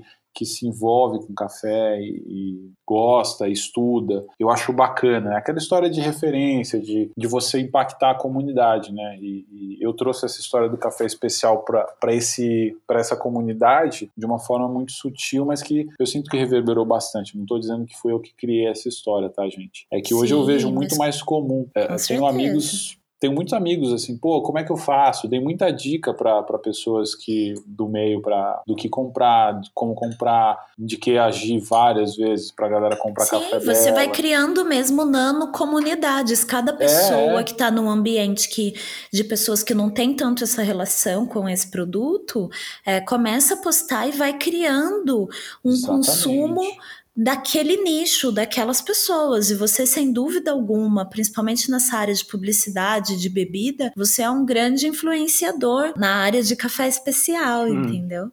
Preciso até te mandar umas coisas, né, de vez em quando. Meus manda, embaixadores. Manda, manda. Não, e é engraçado, Gi, porque assim, é, de novo, né, eu sempre olhei a, a, a história como eu sendo esse cara que chegou numa roda e está trazendo um, novo olhar para as coisas. Então eu tenho que trazer a minha bagagem. Eu não sabia muito de cerveja, eu gostava de cerveja, cerveja artesanal, comecei a beber em 2008, mas eu nunca fui especialista. Eu gostava de beber, eu sempre fui um cara que selecionava e gostava de olhar e ler e tal mas nunca fui um beer geek, longe disso. Muito pelo contrário, sempre mantive uma distância segura e saudável do beer chato, que é o que tem um monte de gente aí, faz com que a comunidade seja pequena, né? Porque assusta pessoas que querem entrar por vários motivos. E eu sempre fiz o seguinte: eu sempre disse que eu sou um bebedor de boteco, eu bebo a cerveja, e a, a, melhor cerveja é a que eu gosto, e eu gosto de várias cervejas. Eu posso gostar, por exemplo, de cerveja no, no, no na hora que eu estou no churrasco, eu gosto daquela cerveja que eu estou tomando churrasco, claro, seja ela qual claro. for. Se eu estou na minha casa, eu posso tomar uma belga, envelhecida em barril, eu posso tomar uma alemã, eu posso, posso tomar uma cerveja caríssima de guarda, enfim. Mas é, é o, o, o grande lance né, é o respeito é você respeitar os limites do, do, que é teu e do que é do outro. Né? Então, quando eu, quando eu bebo uma escolha minha, eu escolho o que eu quiser. Isso, isso impede com que você diga que eu não devo ou devo tomar essa cerveja e o contrário. É isso que eu sempre coloco. E sempre coloco as coisas de forma simples. Então, eu nunca fico dando, dando voltas e voltas e voltas para parecer que eu entendo pra caramba de cerveja. Eu entendo de cerveja conheço de cerveja. Eu sou, eu sou, fiz uma formação de sommelier, não trabalho como sommelier de cerveja, mas eu estudei, fiz um curso de sommelieria, né, um curso intenso. Então eu entendo de cerveja, mas eu não fico cagando regra na cabeça das pessoas, porque quando eu encontro pessoas eu quero falar com as pessoas. A cerveja ela é o pano de fundo. Maravilhoso. Então é muito sobre isso. E, e eu sempre trouxe várias coisas. Então já postei vinho, já, já postei vinho. Não é a minha praia, mas eu já publiquei vinho. Já postei drinks. Comecei a postar drinks Hoje é muito comum, né? A mixologia, misturar com cerveja, não sei o que, é muito mais fácil ver hoje. Tem cursos de, de, de drinks com cerveja. Eu trouxe isso muito faz muito tempo. E isso também, inclusive, me, me conectou com marcas gigantes, né? com marcas de destilados de grandes grupos. É essa diversidade que eu sempre me coloquei e sempre fazendo um trabalho sério. E aí eu estou falando isso porque quando você tem seu norte e surge uma dificuldade na comunidade, você consegue mirar com um pouco mais de visão, né? E, e, o que aconteceu ano passado, né, foi que teve casos de racismo, surgiram casos de racismo, coisas que estão aí na internet, aí até quem quiser ver, eu não vou ficar aqui Sim. fazendo, porque já foi muito discutido, mas casos vergonhosos e no, na época a gente a gente estava falando de George Floyd, estava uma comoção e eu estava muito, eu estava em casa fritando, né, com tudo que estava acontecendo e a gente todo mundo passou por isso, né, se reinventando, refletindo sobre a própria vida e eu, eu comecei a me entender nessa história toda. E aí eu vi as pessoas postando o post preto, empresas é, fazendo campanhas de post preto né, de oportunidade aí para falar de racismo. Uhum. E aí foi quando eu conversei com um grande amigo, que é o Teles, né? O Teles Hortêncio, que é um cara que me inspira muito e que me trouxe muita informação né, e consciência e me ajudou a entender o meu lugar como, como pessoa negra, porque até então eu não me entendia nesse, nessa discussão toda e sempre tem aquela coisa, né? A gente sempre joga o jogo porque se a gente para para reclamar é vitimismo, né? É. Então eu, eu como trabalhando em publicidade eu já vi aberrações, enfim, né? Já vi, eu trabalhei numa grande empresa de, de, de artigos esportivos que o, o dono tirava, o dono não aprovava imagens de pessoas negras. Então, assim, já aconteceu isso e a gente não tem muito o que fazer. Mas hoje em dia isso diminui um pouco, mas ainda não está, né? O problema não está resolvido. Não. E eu comecei uma série de papos com o Teres, papos do, dos quais você participou de um, inclusive você não queria falar. Eu lembro muito bem disso. Você tinha falado comigo, pô, eu não queria, não sei se eu quero me posicionar, não sei se eu, eu não gosto muito, é cansativo. Era um momento que a gente estava com muita dor, né? É. Esse momento, é, depois que o Floyd foi assassinado. É, não só, não tô menosprezando o que aconteceu com ele, óbvio, né, gente? Foi uma coisa horrível. Até hoje eu choro vendo aquela cena. Jamais. Só que foi, é algo que a gente vive o tempo todo né? Pessoas é. pretas são assassinadas o tempo todo é, em supermercado, aqui na rua, na periferia, no shopping, é, sem parar, não parou, é o tempo todo. As pessoas são exter exterminadas, só que naquele momento a minha dor maior era sobre isso que você falou. Todo mundo postando quadradinho preto, todo mundo entrando em contato querendo referência de gente preta do café, todo mundo continuava sem enxergar, só que querendo ter o rótulo de antirracista querendo ter seu negrocard, né? Não é o green é. card, é o negrocard. É. Então eu tava assim, era muito pedido de é, para falar sobre aquilo e eu ficava, ai, será que eu vou falar sobre isso? Eu acho que eu não vou. Então, só para me justificar. a resistência. Não, mas você você colocou isso e eu, e eu te pedi, depois que eu falei com o Teles, eu, sem brincadeira, eu falei, Teles, a gente estava conversando muito sobre isso em Sim. bastidor. E eu, cara, Sim. eu tô, tô incomodado com isso, eu queria falar, não sei o que. Ele falou, eu falei, vamos fazer um papo, eu e você? E o Teles é um cara super né? Foi incrível. Né? Conectado, né? a gente conversou. E aí, quando a gente viu a participação no primeiro papo, eu falei, cara, a gente tem que fazer mais. E aí eu Sim. falei, eu vou chamar mais pessoas, vamos levar esse negócio e vamos falar sobre solução, sobre, sobre proatividade, sobre o que fazer, vamos, vamos ser propositivo, né? Vamos fazer uma construção. E isso me ajudou. Naquele momento eu comecei a me entender melhor, eu comecei a ver o meu papel e eu não tive dúvida. Eu, eu naquele momento eu vi que a comunidade precisava de quê? Precisava discutir esse assunto. Então, quando Sim. a Sara sofreu os ataques e a Implicantes também sofreu ataques, eu parei o que eu estava fazendo e eu escrevi com fúria a parada. Então, assim, eu escrevi e eu tive muita felicidade em ver que o post repercutiu e foram milhares de compartilhamentos. Milhares, milhares. Eu nunca vi post do blog ser tão compartilhado e ser tão lido. Essa é a, a parte muito boa, né? Quando a gente decide falar, porque a gente vê que realmente existe essa comunidade, né? Que essa presença presença online, ela, ela é real. São pessoas que estão ali e que vão se posicionar ao seu Sim. redor, né? Você elas vai criando, conectam. elas se conectam e você vai criando uma rede de proteção, né? É. Então, foi uma, aquelas conversas todas que a gente teve nos bastidores foram incríveis também para eu falar cada vez mais sobre raça e café, foi. né? Tem um episódio aí hum. pra galera curtir nessa temporada sobre raça e café. É um assunto que eu acho que eu tenho que gravar sempre, porque as coisas vão evoluindo, sim, né? Essa é a nossa luta para para evoluir. E eu, é isso, vamos colocar também os links, né, da tanto da Sara Sommelier e de cerveja e do Implicantes e desses textos seus aqui na descrição desse Legal. episódio, que eu acho super importante. Então, e, e, foram esses artigos que me, me conectaram com todo, toda essa comunidade que estava ali meio que excluída mesmo. A gente começou a discutir sobre isso, deu origem a, a um papo com a criação de um coletivo para discutir esses assuntos que chama Afroserva, só com profissionais negros do mercado. A gente começou aí várias várias funções. Eu continuei escrevendo, trazendo propostas nos textos, dando visibilidade para os assuntos e, e tanto no, no, quando a Sara, quando eu escrevi um texto sobre a Sara, as pessoas estavam discutindo quem é, é, qual era o nível de culpa das pessoas que atacaram a Sara. Então assim, estavam tentando achar um jeito de dizer, não, mas espera aí, mas não foi tão grave, mas não sei o quê. E assim, só pessoas brancas julgando qual o nível de gravidade. Então não faz sentido. que certo? absurdo, né? Então assim, ah, mas o cara falou assim, eu falou assado, não, mas isso aqui não foi bem assim.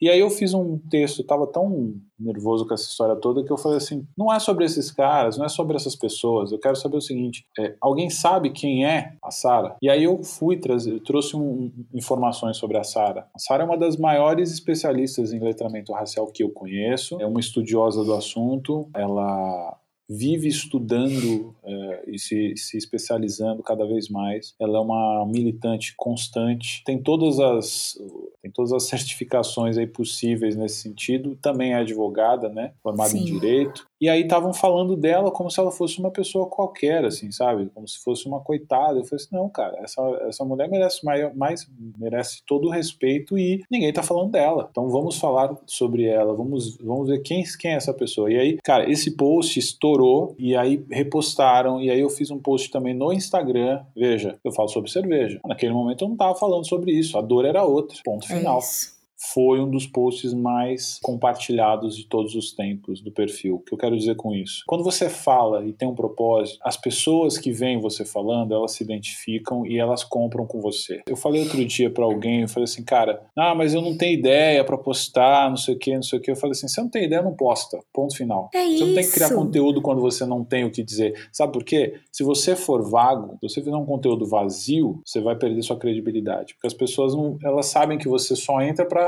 só entra para falar, só entra para trazer coisa interessante, só entra para trazer conteúdo legal, mesmo que seja sobre assim, não, não, hoje eu não vou fazer nada, acabou. Mas é verdadeiro. É, tem que ter conexão. Sim.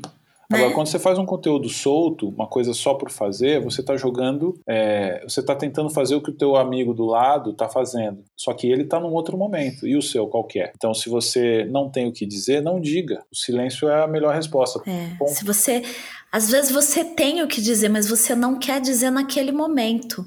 Não diga, porque é isso. Às vezes você posta uma coisa que você fala, ah, tá todo mundo se posicionando sobre o racismo, sobre isso e aquilo. Eu vou postar também. Então, né, eu me sinto aqui pressionada para falar sobre isso. E isso pode gerar uma chuva de comentários que você não vai saber como lidar, como Sim. responder. Então você não deveria ter postado. Façam perguntas para você, vocês mesmos é. antes de colocar as coisas no ar. Não adianta deletar depois. Tem vários aplicativos hoje que você pode baixar tudo. Os é. stories da outra pessoa, os vídeos, tudo, né? Exatamente. Tá ali, o que tá ali nunca vai ser deletado. Você Exatamente. Pode apagar da sua, do seu feed, nunca vai ser apagado. É a parte da responsabilidade. É quando eu falo, né? Todos somos marcas, marcas todos somos todos influenciadores. Somos então, como você quer ser como marca e em que sentido você quer influenciar as pessoas, é você que vai decidir. No ano passado, quando eu entrei nessa discussão, eu resolvi que eu ia fazer a diferença. Então eu trouxe informação, eu trouxe conexão, eu consegui falar com pessoas importantes sobre o assunto, eu consegui ajudar pessoas que estavam em discussões ali para movimentar a comunidade. Isso fez uma diferença, sim. Claro que sim. Na história, tá ali, tá registrado, né, Edu? E eu pensei assim, eu falei, cara, quando a Olivia, minha filha, tiver uma idade que ela entenda, é, eu não sei como vai estar tá o mundo, como vai ser essa situação, não sei o que, que vai ser. Mas eu quero que quando ela olhe para esse cenário, ela fale assim, porra, meu pai tava, tava envolvido nesse negócio aí porra, ele ajudou, ele fez que o papel hora, dele. Né? Até então, aproveitando esse comentário, é, como que você vê o futuro da criação, né? Hoje a gente tem uma rotina de criação de conteúdo, tanto para empresas quanto para as nossas próprias marcas. É que quando é para empresa, normalmente é por conta da nossa marca, né? Uhum. Por conta da relevância do que a gente já constrói. Mas como você vê, o que a gente vive hoje é muito diferente de dois anos, por exemplo, de até é. antes da pandemia, né? E como você acha que isso vai estar daqui 10 anos, Edu? Eu gosto muito de acompanhar a Bia, Bia Granja. Uhum. Tá? Bia Granja é uma pessoa que eu conheço de, de desde que começou lá a história do YouPix, há muito tempo. Conheço assim, né, de consumir conteúdo dela, conheci mais perto, assim, quando eu, quando eu fiz alguns. fiz aulas, né, com elas é, no, no UPix. E, e, e, assim, ali a, a, gente vê uma discussão muito profunda e muito pertinente sobre isso. Então, uh, o UPix é uma, é uma empresa que está super conectada com o mercado de conteúdo e eu gosto muito da forma que eles colocam as coisas eu acredito muito.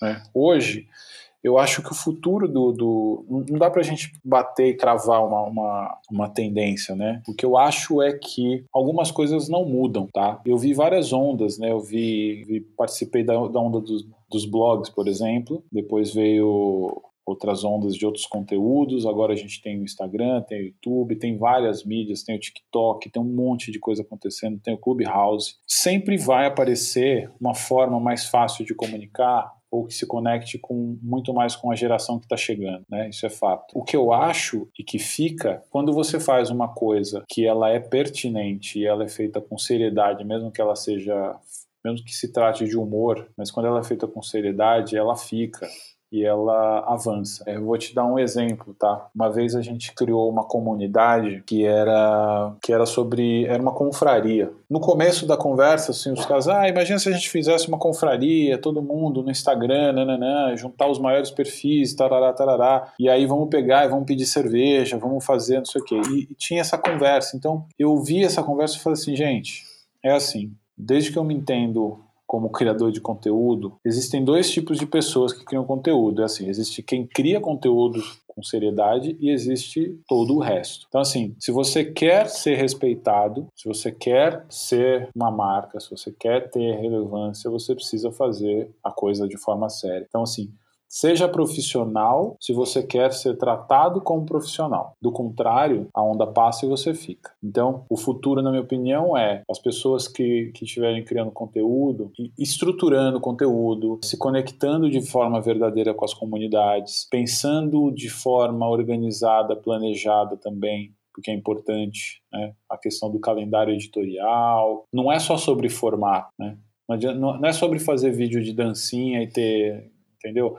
Não é só isso. Isso, isso faz parte. Mas é você ter uma, uma, uma estratégia definida quando você se coloca como é, um criador de conteúdo. Então, na minha opinião, o futuro ele é muito incerto. Assim, a gente não sabe para que lado vai porque vão surgir outras redes sociais. Vai ficar cada vez mais aberto. A galera que está chegando está cada vez mais qualificada cada vez mais fazendo coisas loucas, assim, ou você vai nessa onda, ou você faz uma coisa que, que, que ultrapasse o formato. É disso que eu estou falando. Você pode, se você fizer uma coisa séria, perene, que, que envolva, você vai estar tá sempre fazendo conteúdo, independente do, do que está acontecendo, da onda. Agora, se você só faz onda, uma hora para o vento, e aí não tem onda, sacou? Então é meio isso. Exatamente.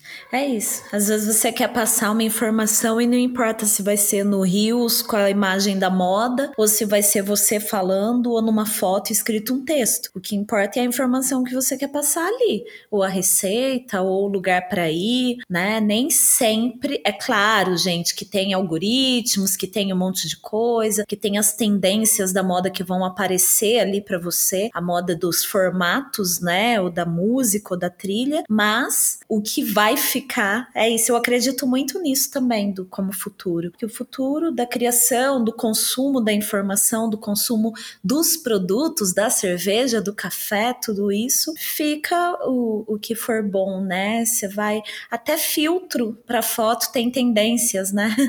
A, a cor das fotos tem tendência. E a gente segue também, a gente olha para essas tendências, mas o que fica é o que vai, é o conteúdo de qualidade, é o produto de qualidade e a credibilidade, a consistência, a constância, né? Não adianta você fazer um conteúdo espetacular que vai ter 15 mil visualizações, milhões de plays no vídeo e nunca mais vai ter, né? Então é o fenômeno de um post, de um post só, de um episódio único de podcast ou de uma única turma de um curso, enfim, por aí vai tem de tudo, né?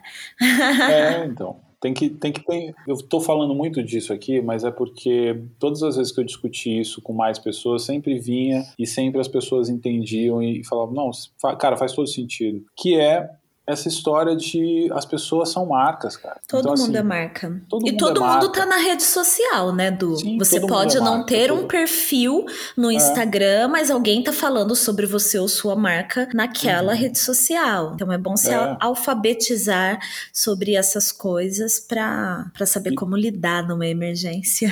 Eu acho que todo mundo sabendo se posicionar, todo mundo consegue tirar proveito dessa atmosfera de, de criação de conteúdo, seja para seja para criar conteúdo próprio, seja para ser profissional mesmo de, de, de criação de conteúdo. Uhum. Né? Eu acho que se você tem uma verdade que você busca e que você está conectado ou se conectando a uma comunidade, fica um pouco mais fácil de você é, resolver. Eu costumo dizer que se você tem um propósito, tudo que você fizer tem que se conectar com esse propósito. Então as pessoas às vezes falam assim: ah, mas eu não sei o que eu crio hoje. Você não sabe o que você cria porque você não sabe o que você quer. Você não sabe o que você quer. Tá perdida, filha? É. Se você está se você tá perdido, não sabe o que criar, se você está sem, sem conseguir fazer pauta, é porque você está perdido muito antes do, de criar um post. Então, assim, é. para, pensa e vê o que, que você tem para fazer. É, é não existe um ambiente é, dentro do online separado do que é a vida das pessoas ou o trabalho das pessoas no mundo é. físico, né, gente? Então, e uma coisa, uma coisa que, também. Uma coisa que está se falando muito, Gi, que eu, eu vi muito se debater, é que assim, as pessoas, quando começam começam a criar conteúdo, elas fazem conteúdo pensando para onde você quer ir. Ah, eu quero ser patrocinado por uma marca. Ah, não Mas você vai. já parou para pensar que você é a marca? Você já viu a Nike pensando em aparecer no feed da Adidas? Já aconteceu, se não me engano foi o contrário. Mas não é esse o objetivo dela. Óbvio que eu estou falando é, da Nike, mas exatamente. o que eu estou querendo dizer é, quem cria conteúdo, você não precisa criar conteúdo achando que o seu objetivo maior é ganhar dinheiro porque você tem uma parceria com marca. Uhum. Né?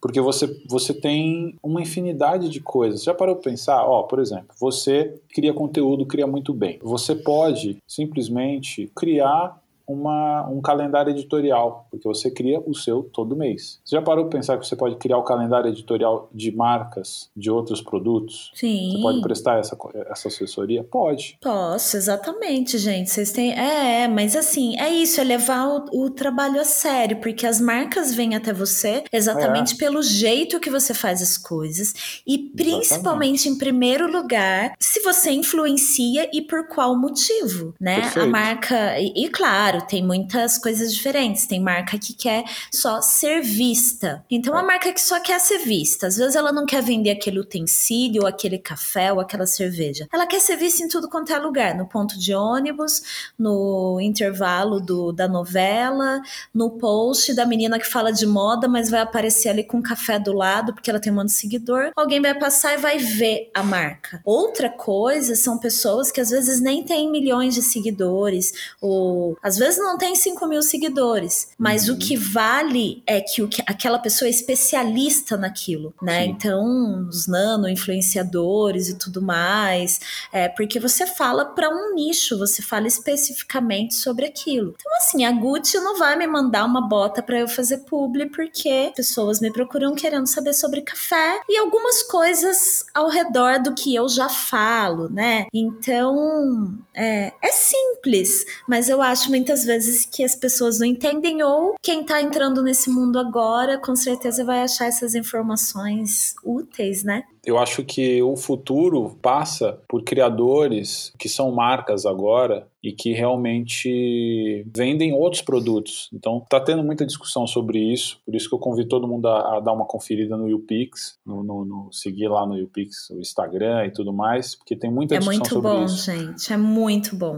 É, porque, cara, ali é muito pé no chão, velho. Eles estão aí desde sempre, a Bia, a Bia sabe tudo do negócio. Você, como criador, você não, não pode pensar que você vai ser patrocinado, porque isso não, não dá dinheiro. Eu vou te dizer, mimo não paga conta. Quem disse isso foi uma super especialista em precificação e tem uma agência, a Passa, e ela fala isso com muita propriedade. Ela fala assim, cara, mimo não paga conta. Então, assim, você recebe 500 coisas na sua casa e você fica fazendo conteúdo achando, putz, recebi aqui, tá. Na hora de dividir o bolo, na hora de pôr dinheiro no negócio, na hora de fazer é uma ação. É dinheiro que paga boleto, gente. É o dinheiro que paga boleto. Você entra nas opções para essa marca, então você precisa repensar se esses mimos estão servindo para você ou não estão jogando contra. Né? Então tem tudo isso. É dinheiro que paga a Voz Ativa Produções, viu? Alô, marcas. Patrocinem é... este podcast. Patrocinem, patrocinem o Pura Cafeína, patrocinem Hora do Gole. Hora do Gole, informação de qualidade. até aproveitar, Gi, é. aqui rapidinho, né? Só para até pegando Você um vai patrocinar aqui. meu podcast? Opa, se, assim, que, assim que a hora do gole, é, é, como que fala, entrar no. Tem uma, um termo financeiro para isso, né? O, quando estiver no, no, no, azul, a gente, é. vai, a gente vai conversar assim. Eu ia dizer é que a pergunta anterior que você tinha falado, quando eu, depois de passar por toda aquela história do, de me envolver com a questão da, da, do racismo no, no mercado cervejeiro, uhum. veio daí a ideia de transformar essas discussões, de levar referências para é, as pessoas através do podcast. Então, de novo, é uma ideia, né? Veja, podcast, eu não estou falando do meu feed, de post, né? nada disso. É um produto Sim. que eu criei e ele já existia, ele é sobre inspiração, ócio criativo, através da carreira de pessoas. E aí eu tô dentro de um mercado onde a representatividade negra é pequena e a de mulheres negras é ainda menor. Menor ainda. Então eu disse assim, cara, eu preciso trazer mulheres negras para falar sobre as suas histórias, porque para que outras mulheres se inspirem para entrar no mercado, elas precisam também ter mulheres que passaram por histórias como elas. Porque eu tenho histórias de mulheres que, que, que estão no mercado de cerveja. Mas são histórias que partem de lugares diferentes. Sim. Tá? Eu não vou julgar aqui porque não, não é o caso, não, nem cabe. Cada uma tem sua história e são histórias incríveis. O que eu quero dizer é, quando uma mulher preta ouve uma história dessa, será que ela se estimula? Uma pessoa que teve acesso à, educação legal, à faculdade, a viajar para fora, muitas vezes a fazer um curso, não sei o quê, ela não se identifica com isso. Agora, quando eu pego uma história de uma mulher preta, veio do, do, do, Nordeste, chegou aqui, enfrentou de tudo, passou fome, sacou? Mesmo assim, conseguiu estudar, conseguiu criar filho, conseguiu entrar numa faculdade, conseguiu fazer um curso para estudar cerveja, e essa mulher hoje tem uma profissão e está trabalhando, enfim, ou está tá se colocando, esta mulher contou a mesma história que milhares de mulheres. E essas mulheres não estão nesse mercado. Logo, elas vão sentir estímulo a entrar porque elas estão se vendo na história, que é Exatamente o que não acontece. isso. Exatamente isso. E que fique claro, né, Du, que isso não é sobre. Tem a ver também quando eu conto a minha história, não é sobre romantizar as nossas dores e as nossas histórias tristes, não. É para inspirar pessoas, que é exatamente o que você tá falando. A pessoa vai ouvir a nossa história e vai falar: cara, é possível. Eu achava que não. Eu achava que eu tinha que ir lá para fora fazer esse curso. Eu achava que que eu tinha que ir naquele outro lugar fazer aquele outro curso e eu não teria dinheiro para isso. É isso, você cria, nós estamos criando novas referências de profissionais de sucesso, né? Gi, eu tenho eu tenho depoimentos emocionantes assim que eu, que eu recebi depois que eu comecei a postar, inclusive o primeiro episódio é com a Sara Araújo, que foi a Ai, mulher gente, eu... preta ouçam, que... ouçam. É maravilhoso. E assim, eu tenho um episódio. Olha isso, eu tenho dois episódios. Assim, é, essa temporada precisa de um, um, episódio só falando dessas histórias, mas eu vou, vou resumir rapidinho. Tem uma, uma, uma mestre cervejeira que se chama Rose e ela é uma das, das primeiras mulheres mestres cervejeiras do Brasil, né? Hoje a gente já tem mais, mas ela é uma das poucas mulheres negras mestre cervejeira. Eu coloquei o episódio dela no ar e no, no, episódio seguinte eu falei com a Gabi, que é uma sommelier de cervejas que mora na, Bel, na Bélgica hoje e que tem uma história super emocionante também. E eu ouvi dela, ela falou o seguinte para mim: olha só, olha só se isso não é um presente. Ela virou para mim e falou: Edu, eu ouvi o episódio da Rose, tá? Ela levou sete anos para conseguir fazer um curso de sommelier, tá? E ela queria muito trabalhar com cerveja e ela teve que abandonar esse sonho por sete anos. Ela virou e falou assim: Edu, quando eu ouvi o episódio da Rose, eu pensei assim: se eu tivesse ouvido esse episódio em 2012, eu tinha me esforçado mais, eu tinha dado um jeito, mas eu ia estudar cerveja, porque eu sabia, se eu tivesse ouvido, eu ia saber, mesmo com muita dificuldade, porque na época ela não tinha nenhum estímulo, ela não tinha nenhuma mulher preta para se inspirar. E ela falou isso no episódio seguinte ao episódio da Rose. Então, assim, se isso não é um grande prêmio por uma coisa que eu fiz e, e que, e que tinha justamente o objetivo de entregar para o mercado mulheres é, que conseguiram chegar lá e que e inspirar outras mulheres, então, assim, eu não sei o que, que é, isso não tem preço. Então, assim, eu estou muito feliz com essa temporada e já convido todo mundo a, a acessar lá e, e ouvir também, porque é realmente transformador. Ai, que incrível, amigo. Parabéns. A gente está indo para os finalmente. Eu Vamos gravaria três horas de, de podcast, mas né, temos aí nossas rotinas. é... Como diria o Capitão América, eu poderia fazer isso o dia inteiro, mas tem Olivia. Inspirada em você, Opa. O que, que você sempre quis dizer que não te perguntaram? Ah! Uau! O que eu sempre quis dizer que não me perguntaram. Essa é boa, hein? Né? Nossa, eu não, eu não sei. ai, ai. Tô pensando aqui em alguma coisa. Ah, enquanto isso, você tá tomando uma cerveja, né, para marcar sim, esse momento? Sim. Enquanto você pensa, vai, vai contando. Qual que é Deixa essa? eu te contar, deixa eu te contar. Essa cerveja aqui, muito rapidamente, é uma 1700. É. E é uma, ela tem uma história interessante, por isso que eu trouxe ela para beber, porque ela é uma cerveja, é uma American Blonde 1700 Ale, que é uma cerveja da Implicantes, cervejaria lá de Porto Alegre, que sofreu os ataques racistas. Ela é a primeira cervejaria, primeira fábrica cervejeira negra do Brasil. Sim. E ela nasceu, esta cerveja que está na minha mão, esta latinha maravilhosa aqui, ela tem o número 1700 e ela tem 1.700 nomes de pessoas. E por que ela tem esse nome? Na conversa que eu tive com o Diego, que é sócio fundador da Implicantes, ele me falou da vaquinha virtual que a gente eu ajudei ah, a promover, inclusive. Que lindo. Ele falou, cara, foram 1.700 pessoas, tal, tal, tal, não sei o que, não sei o que, não sei o que. E eu falei para ele assim, eu falei, cara, agora pensa o seguinte, e se você fizesse uma cerveja em homenagem a essas pessoas e ela se chamasse 1.700? Ah, e que lindo você doasse parte do fundo dessa, da, né, você fizesse uma ação social, enfim. Cara, ele, eles compraram a ideia, virou uma cerveja e tem meu nome na lata, ah, inclusive. Du, que lindo. E é, assim, uma parada muito legal. E, assim, Ela tá à venda lá no site deles, né, implicantes.com, e é uma cerveja que tem história, ela já nasce ela, ela, ela nasce da salvação de uma cervejaria. Foram 1.700 pessoas que doaram e ajudaram a salvar a Implicantes durante a pandemia. Então, é muito legal. Nossa, é, que história, cara. É muito legal. Isso eu, vou te... entrar lá para comprar, com certeza. Nossa, incrível, incrível. E... Eles são foda, né? Não, são, são. E, e, são amigos queridos aí que eu conquistei aí ao longo dessa pandemia. E tem um projeto lindo que eu convido todo mundo a conhecer, Cervejaria Implicantes. E, e sinto honrada você tomar essa cerveja na gravação desse episódio. Obrigada. Merecia, né? Merecia.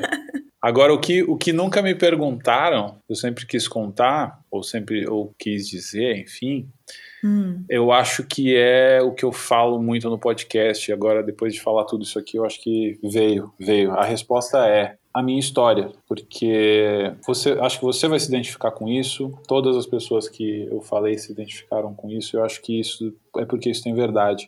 Quando você é branco, e você traz as suas referências, você traz as suas histórias, né? As pessoas contam suas histórias, né? As suas ancestralidades e tal. Quando a pessoa é uma pessoa preta, ninguém quer saber de onde você veio. Ninguém quer saber qual a tua origem, quem são seus pais, quem são seus avós, né? As pessoas falam assim: "Ah, meu avô veio num navio e tá tudo certo, gente, tá tudo certo, respeito pra caramba e tal. Mas Nessa pandemia eu descobri que a minha ancestralidade vem de pessoas que foram tiradas dos seus países, separadas, mortas, e por conta disso eu cresci na, na cresci numa família mista, assim, é, uma mãe preta, trabalhou pra caramba, um pai também que trabalhou pra caramba. Vim de uma, de uma origem humilde, vivi na Coab a maior parte da minha vida. Hoje eu tô aqui, consegui sobreviver né?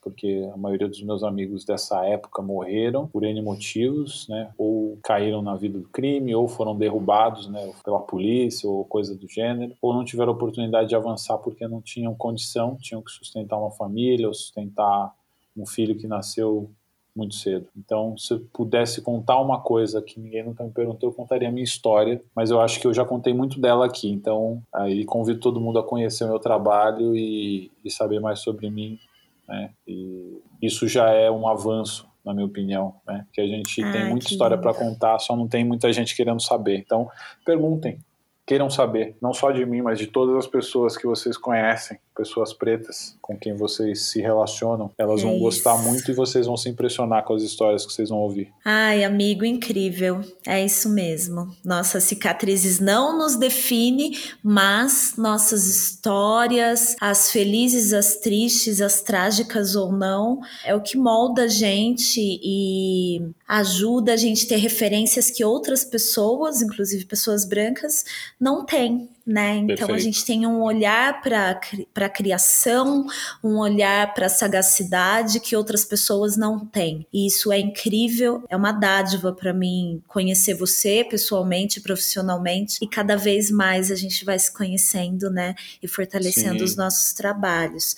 Muito obrigada pela sua participação. E para encerrar, eu quero uma dica. O que, que você está ouvindo, comendo, bebendo ou vendo que você quer compartilhar aqui com os ouvintes por pura cafeína? Olha, depois desse discurso lindo né, que você fez, cara, eu, eu tenho algumas coisas assim, eu fui meio que. Eu vou, eu vou tentar dividir aqui as coisas meio rápido. É, bom, começo, começo com os livros que eu tô lendo. Eu acho que são livros que são são obrigatórios, eu acho, para todo mundo, não só para pessoas que, não só para pessoas pretas, tá? Pequeno Manual Antirracista, de Jamila Ribeiro, e Lugar de Fala, da, também da Djamila, e o Racismo Recreativo, que é do Adilson Moreira. São três livros que eu acho que são fundamentais aí para as pessoas entenderem um pouco de, da importância de, de falar sobre racismo, de, de entender o lugar de fala e, e entender as atitudes que elas têm né, em relação ao racismo. Eu estava tentando achar aqui uma série que eu vi recentemente. Cadê? Eu estava tava vendo isso ontem, inclusive. Tá no Netflix, né? Madame C.J. Walker. Sim, é linda demais. É uma série incrível sobre uma mulher que. A vida e história de Madame C.J. Walker. Tá no Netflix, é uma série incrível sobre. É, ela tem alguns títulos, né? Uhum. Ela é a primeira mulher, acho que a primeira mulher. Não sei se ela é a primeira mulher negra a se tornar milionária nos Estados Unidos, ou se ela Sim. é a primeira mulher a se tornar milionária, o que deixa essa história ainda mais é, é. incrível. Uma mulher negra que, que cria produtos para cabelo. Para cabelo, é incrível, gente, é, é muito, linda. Muito é forte, linda. é muito forte. E também coisas que eu vi recentemente que eu acho muito legais, inclusive dicas do, do, do Teles, né, meu amigo Teles. As Duas Mortes de Sam Cooke, que tá no, acho que tá no Netflix. Hum. E também o filme Uma Noite em Miami, e aí eu, vou fazer a mesma recomendação que ele fez para mim. Assistam o documentário As Duas Mortes de Sam Cooke e depois assistam Uma Noite em Miami, porque os filmes,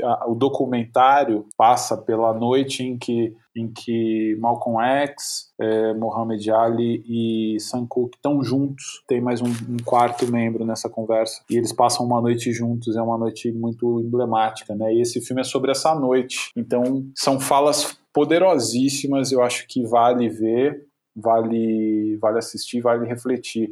Não vale só ver, tá, gente? Eu acho que só vale quando você realmente se entrega e se envolve com aquele com esse conteúdo. É isso. E, e também convido todo mundo a, a acessar, a, conhecer o podcast Hora do Gole, né? Não, essa dica é minha, não vem não. eu já dei Opa. essa dica aqui esses dias e ah, eu nem vou dar dica hoje, gente. Tem muito tem muita dica boa desse garoto. Meu Deus do céu. Não, eu vou sim, ó. Deixa eu pegar aqui o nome certinho do perfil da, da Sara. É negra, Negra, Negra cervejas. Sommelier. Negra Cervejas Sommelier, sommelier, com dois M's, Sommelier. Isso. Da Sara Araújo, que a gente falou muito dela aqui. A Sara, além de sommelier de cerveja, ela é das ciências sociais, das ciências jurídicas, né? Ela é da, uhum. da assessora jurídica da Defensoria Pública, inclusive. E eu vou deixar o perfil dela aqui no, na descrição, junto com as dicas todas do Edu, porque vocês vocês precisam seguir e ver todas as dicas gastronômicas que ela combina. Ela faz umas harmonizações incríveis de cervejas é, com comida. Né? Eu é adoro incrível, as né, fotos né, daqueles pratos incríveis. Eu falo, meu Deus, onde essa mulher arruma tempo para preparar tanta coisa e harmonizar com essa elegância, né, que ela tem para falar e para escrever. Então sigam é. a Sara. Amigo, muito obrigada, muito obrigada mesmo pela sua participação. Poxa. Tenho certeza que todo mundo vai curtir. Prosa boa, né? Eu ficaria aí, ó, horas e horas e horas. Não, me, é. me convidem, me convidem. Tô aí. Na verdade, eu queria, queria aproveitar e mandar mandar um abraço especial aqui pro Kuma, que vai ah, tá, que, que é o responsável por editar esse episódio, que vai, deve estar tá se descabelando, né? Depois de tanto tempo de conversa aqui. Você pegou duas pessoas que gostam de falar, viu, Kuma? Então, queria mandar um abraço. Ele já tá acostumado comigo. É, Já né? tem mais de ano, é um dos. A, a, equipe Voz Ativa, o Kuma, a Ellen e a Ká são aí os responsáveis pelo retorno. Eles me inspiram muito, eles são incríveis, estão comigo desde o comecinho, me ensinam muita coisa. É, não, e estão é. comigo no radar também, você sabe, né? Porque eu já, eu já falei Sim. pro Kuma, eu falei, ó, eu, eu já tô com o teu contato aqui já faz um tempo, hein? Já faz que, mais de um ano que eu te passei. É, o dia que, o dia que converter né? O dia que, que a coisa crescer, eu vou, vou conversar com eles, vou fazer uma proposta indecorosa para eles, para eles trabalharem comigo também. Vim para a é hora do gole. Vamos aí. fortalecendo, né? É, é, é sustentável. É sustentável, é isso aí.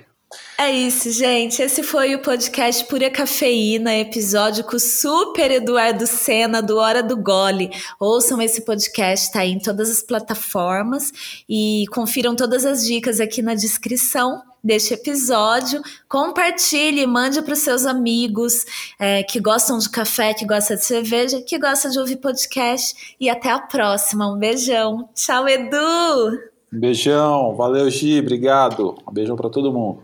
Tchau.